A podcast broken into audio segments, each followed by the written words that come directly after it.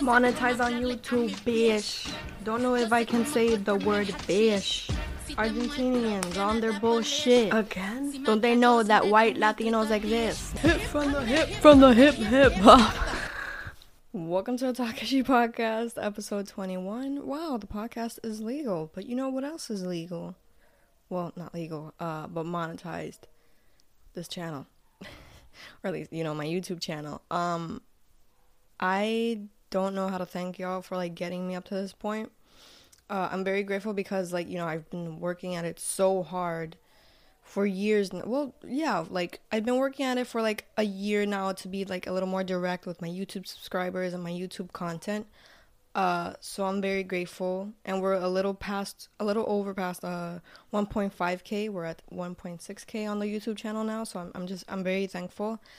Uh, and we're almost at 300 plays on the Spotify uh, podcast. So again, thank you all so much. Uh, and yeah, honestly, that was some great news to hear uh, last weekend because last weekend was full of W's for me. Well, for the world, I mean, you know who got COVID. um, I don't think I have to explain myself more. Well, I do. I'll get into it in a bit. We have a few things what we're going to talk about other than the main topic, but um, last Friday there was that. There was uh, Meg was on SNL. It's great for me. Um, Cody and Noel released a new song, Sophia. So, you know, it was just W's for me. Also, I started my uh, Yo hago lo que me da la gana series. If you don't know what that is, go check it out on my Instagram, on my main Instagram.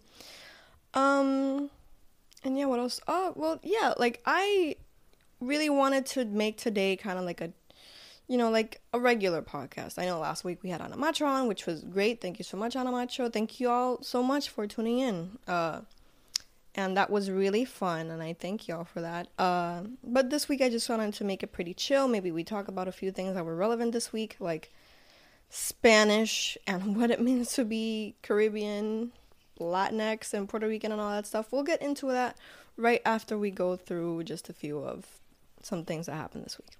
So, I'm full de COVID, which we didn't talk about last week because, of course, um, very interesting to see that he's magically recuperate recuperated. I don't know how to say that in English, but God damn, I don't even know what to say about. Well, I do because it's like it's so crazy. I thought this from the beginning. Like he's gonna get it, and then he's gonna magically recover because, of course, he is because he has the best freaking medical team on the planet. Well, probably not on the planet, but like you know what I mean. Like he his res- he has resources to get cured or to feel better or whatever. So he's fine. I don't give a shit about him in that sense. However, his supporters were gonna definitely see that he got better and whatever, and that was wild. Like with the whole "I don't got DNA, I got USA" thing, which I thought was literally a meme, and it was actually him saying that. Uh, wow. Anyway, um, yeah, that's expected. Like his supporters are gonna think that they're gonna beat it too as easily as he did because he had all the money to, or or the resources. Let's put it that way. Uh, not all of them do. Like not all of them have free healthcare, and you know the resources to beat COVID, but they're gonna think that he's gonna be that he beat it, and just because he did, everyone else did anyway. We like we don't have to get into that. We already uh, saw all that. I know my job as a podcaster is to bring you things that you probably didn't know, but you knew. My audience knows. also, you know, it really sucks that Trump is using this whole like they're gonna talk COVID relief after the election. You know how manipulative that is you know how horrible that is?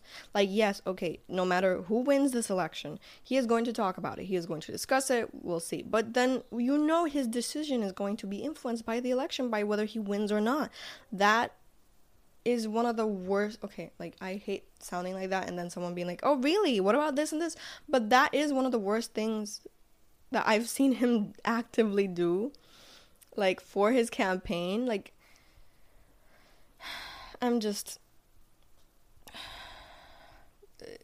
someone said that this election was the most unprofessional election ever, and I 100% agree with that. Of course, there were like an, a few other things that happened in the political world, aka Mike Pence's fly. And like, it was to me it was like okay that happened whatever he stinks we we been knew we've been knew that the dude stinks um but to me it was so crazy to see so many people uh, on twitter be like have like the black friend joke which was so off-putting to me like that's literally how i found out uh that there was a fly on mike pence's head in the debate because like i was busy the whole day and then when i checked twitter it was like uh mike pence has a tw- uh, has a fly on his head and the way I found find out is that viral tweet that's like, oh, uh, Mike Pence's only black friend, which is like, yeah, of course, let's compare black people to animals. People are just brain dead, bro. Like, any, and it's so crazy how, like, in any other years, we would have probably let this joke fly. No, okay, I'll I'll stop right here. but I'm sorry. But yeah, it's just ridiculous to me how we let that just. Well, we is a lot of people. I didn't. When I saw that, I right away we just went like, "Are y'all okay?" Um, it's crazy. Whatever. Um, but in other news, debate wise, here in Puerto Rico at least, uh, we had that debate. We're having a lot of debates, which is crazy. Like, I mean, I know que algunos se anuncian. I know que some of them like por Univision y qué sé yo, but those are like the big ones, I guess. Y, um, you know, like everyone knows about those, but I feel like there's a lot of from smaller groups. Like there was this ambiental one, there was this infraestructura one from last night, and I'm just like, damn, there's a lot. And someone did actually say like they would love me, they would love for me to like react to all the debates live and whatever. I've considered doing that, although like like I said, uh, I do discuss it on here. I do discuss what I can here. So, yeah. Um, ¿Cuándo fue? El, el, miércoles fue el de el ambiental. Que Lugaro le dijo cara lechuga a Pierluisi. Honestly, good because he is a lobbyist for la AES, which is really bad for the environment. I just, I don't know how people don't think que, I know que people say siempre Twitter una burbuja, which kind of true, but listen up. Um, it would be really funny if allá afuera were the burbuja. Hear me out. Like, it get to me, I feel like, ¿verdad? Como que la generación mayor or like just people que support Pierluisi, all they do is read like the news and they don't really read other articles that can give them insight on, ¿verdad? Su candidato or whatever. So maybe that's la burbuja. I don't know.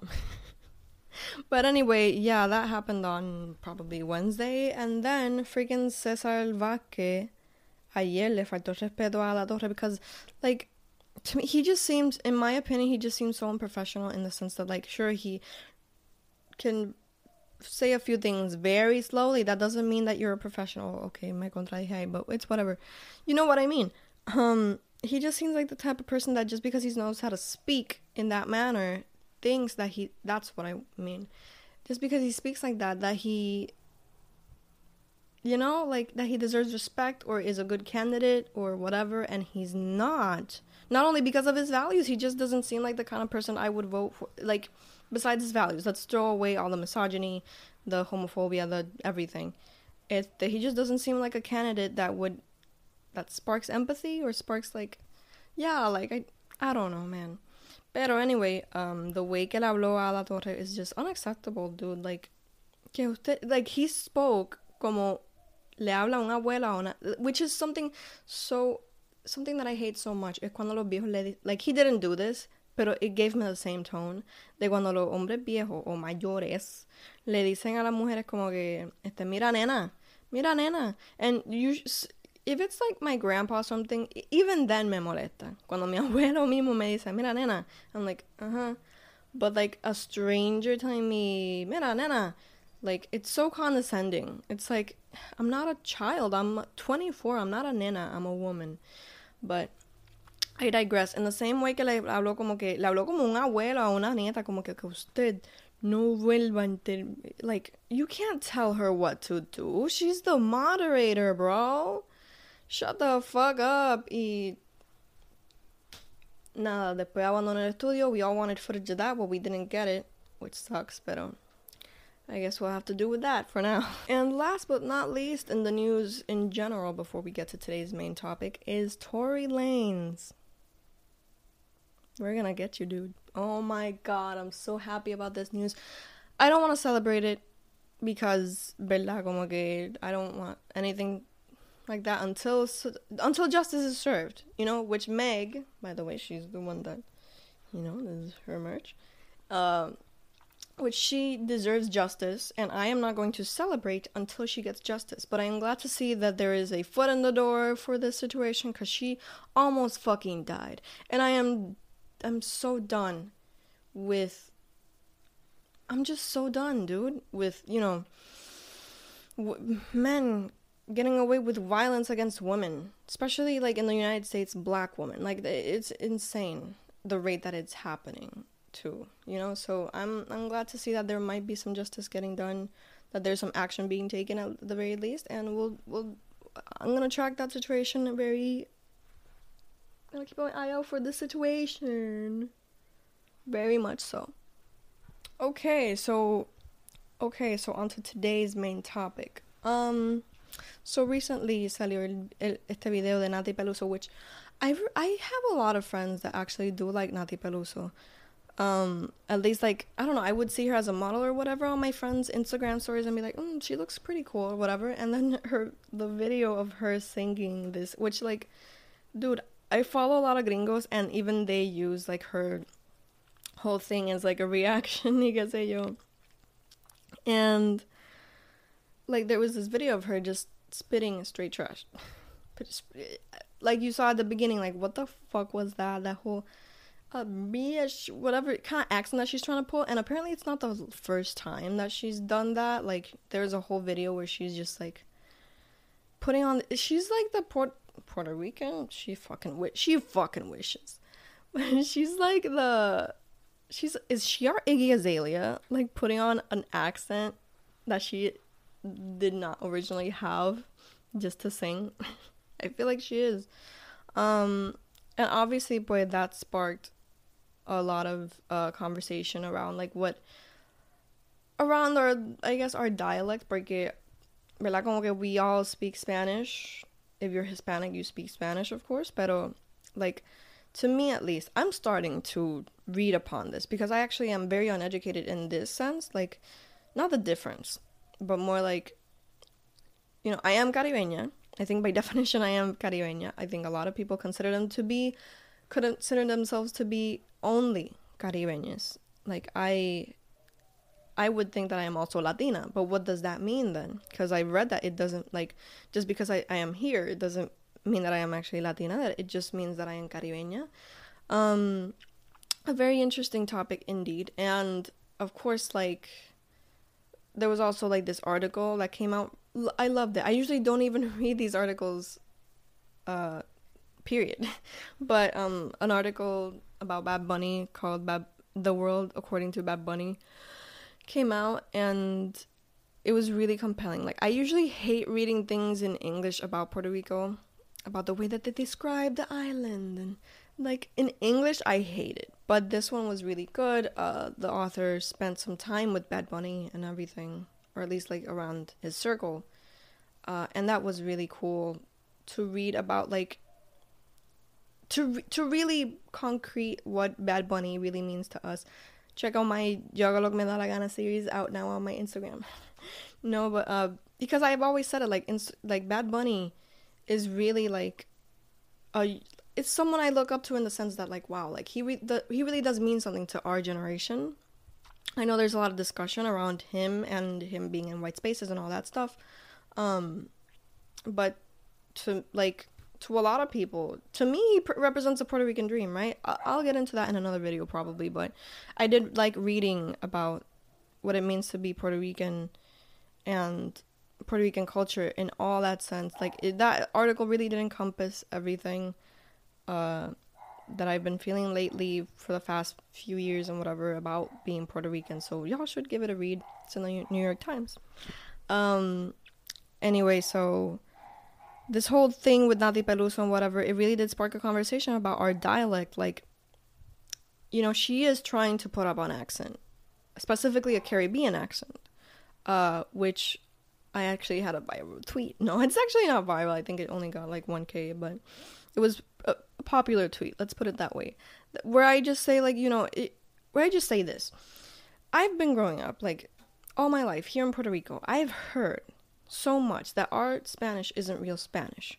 That our Spanish is just street or slang or let's put it this way because I not that I was called out, but someone did mention like, oh, this can be compared to you know in the United States with like uh, AAVE. People say that AAVE isn't real English because uh, black people speak it.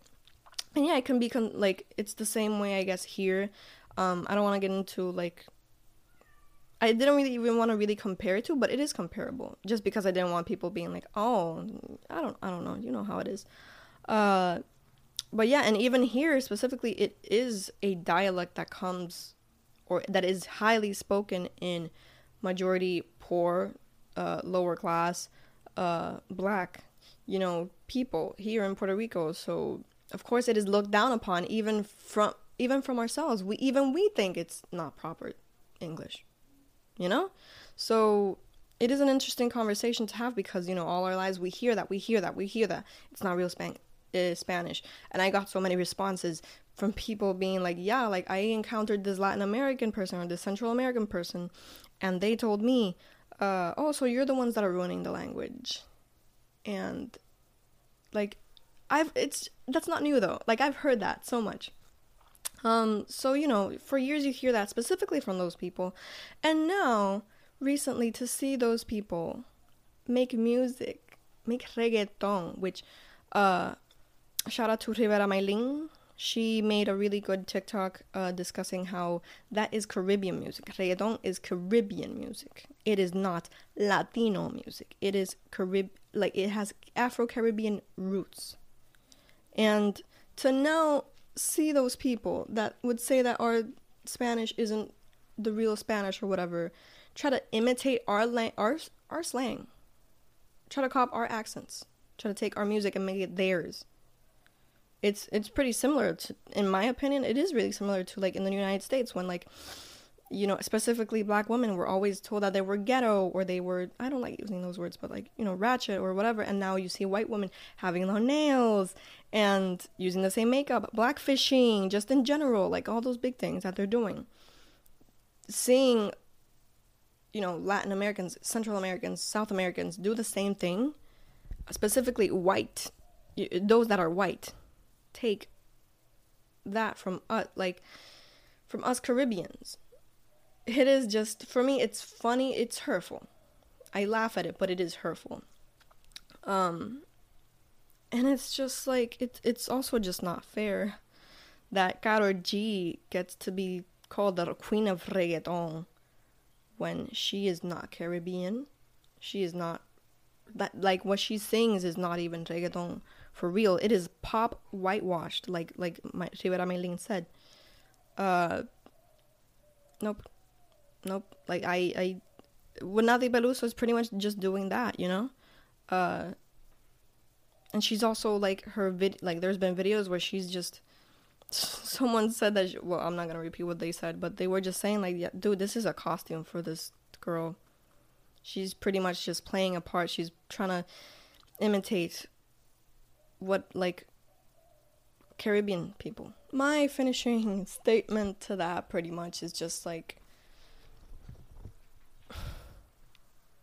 Of course they do. Of course they want that. They want like so many of these people like I hate sounding like this because of course I am just Puerto Rican. There are people that are I am just Puerto Rican and Caribbean, but there are people that are like, you know, Afro Caribeña, Afro Latina, Afro you know, all that stuff. And I don't want to seem like I'm the one that's being stolen from because, of course, like I'm white uh, as well. Like I said in the beginning, there's white Latinos, and I feel like people don't like what I mean by that is that of course we're like the most visible, but they don't consider us white because we're Latino or we're Caribbean when yes, we like have the same privileges as you in our own countries.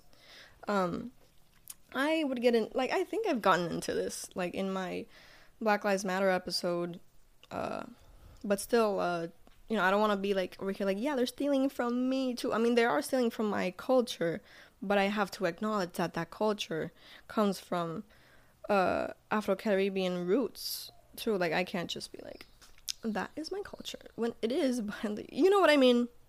I hope y'all are understanding this, and I hope I uh, kind of explained it from a point of view of like I am a privileged person, but it, it also does hurt because I do speak the dialect that they are stealing. Um, so it's yeah, like I hope y'all understand that point. It's also just bad. like Nati Peluso is just like, what is she saying? Like literally, the sh- she is like the whitest of the white, the whitest of the white. Like she is Argentinian, who every now and then like they just like starting beef with us on Twitter, specifically with um a lot of Afro Latina women that I follow, Afro uh, Caribbean women that I follow, uh, Spain based. You can't be more colonizer than that, bro. Which is why it's so annoying to me that she wants to cop this style of like I am Af- eh, she does not say that. I am este Latino Americana. It almost sounds like she's gringa saying this shit. if I'm being honest. Okay. Well, you know, that is enough uh, just know that I was gonna say actually on the title, Caribbean Spanish is real Spanish, but Caribbean Spanish is valid because, like, there was a tweet going around that was like, uh, English is not a, a, a a language I respect, so don't correct me in it. Spanish is also a language I don't fully respect because it is also a colonizer language. That's another story. Like, correct me if I'm wrong there, because one time I did tweet that. One time I, uh, someone was like, "Oh, uh, sp- start speaking English because es es un lenguaje colonizado." What do you think Spanish is? Where do you think that comes from? You don't think that comes from colonization times? what? Anyway, I think I'm I'm gonna stop here and just say that it this was hopefully a really interesting episode for y'all to listen to. It was pretty interesting for me to go through the motions of all of this. Uh, thank you so much for like getting me to this point. I don't even know if I can mention it, but like, yeah, like that. I'm I'm very happy that I that I can you know reap the fruits of my labor on YouTube ever like ever since it started. You know, uh, this is yeah, this is what I've wanted so I'm, I'm very happy. Um, go uh, church announcements. I barely have any. I think go cop some stickers uh, that I've been making for the Yo hago lo que me da la gana series. Uh, I also do have stickers from this uh, podcast, which is you know just go check those out on my Instagrams, which is are linked down below, of course. Um, I am gonna have merch of myself though soon, like themed of myself, which I'm very excited for. Um, what else? there's gonna be kind of a rebrand, I guess. Now that we've reached the 20th episode, I kind of been wanting to change things around, at least with like colors and whatever. So keep your eyes out for that. On the lookout for that. I might change the setting hopefully soon because I I can uh, finally move soon. So hopefully there's a change in setting soon.